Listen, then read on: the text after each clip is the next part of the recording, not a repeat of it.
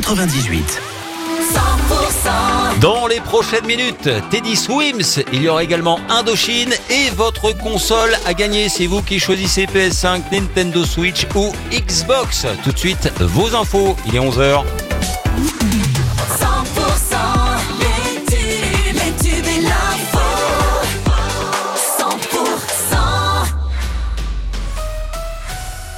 L'info 100% avec Pauline. Bonjour Pauline. Bonjour Wilfried, bonjour à tous. Attention, la circulation est compliquée aujourd'hui sur les routes départementales de Béarn et de Bigorre. Les agriculteurs mènent une nouvelle action à l'appel de la coordination rurale du Gers, parti tôt ce matin depuis l'usine Danone de Villecontal sur Arros.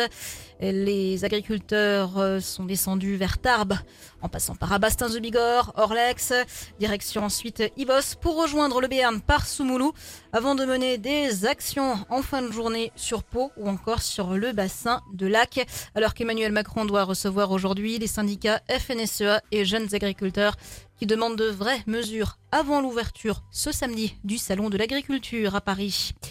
Le loup, à nouveau, pointé du doigt en Béarn. Des brebis ont été tuées dans la nuit de dimanche à lundi dans un élevage à Arthès d'Asson.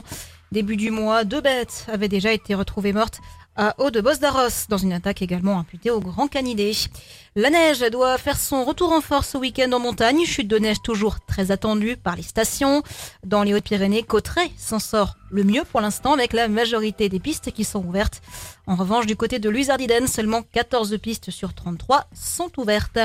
Près de 10 000 euros récoltés pour le Téléthon à Tarbes. La municipalité a remis un chèque de 9 690 euros aux bénévoles. Une somme récoltée grâce aux nombreuses animations organisées, notamment la vente de bouteilles de la ville aux couleurs du Tour de France en juillet, puis aux couleurs de la flamme olympique. Dans le reste de l'actualité, réduire de moitié sa consommation de viande, c'est ce que préconise une étude du réseau Action Climat et de la Société française de nutrition, parue aujourd'hui pour permettre à la France d'atteindre ses objectifs climatiques. Les représentants des agriculteurs, des industriels agroalimentaires et de la grande distribution se réunissent ce mardi autour de quatre ministres dans un comité de suivi des négociations commerciales qui s'annonce tendu.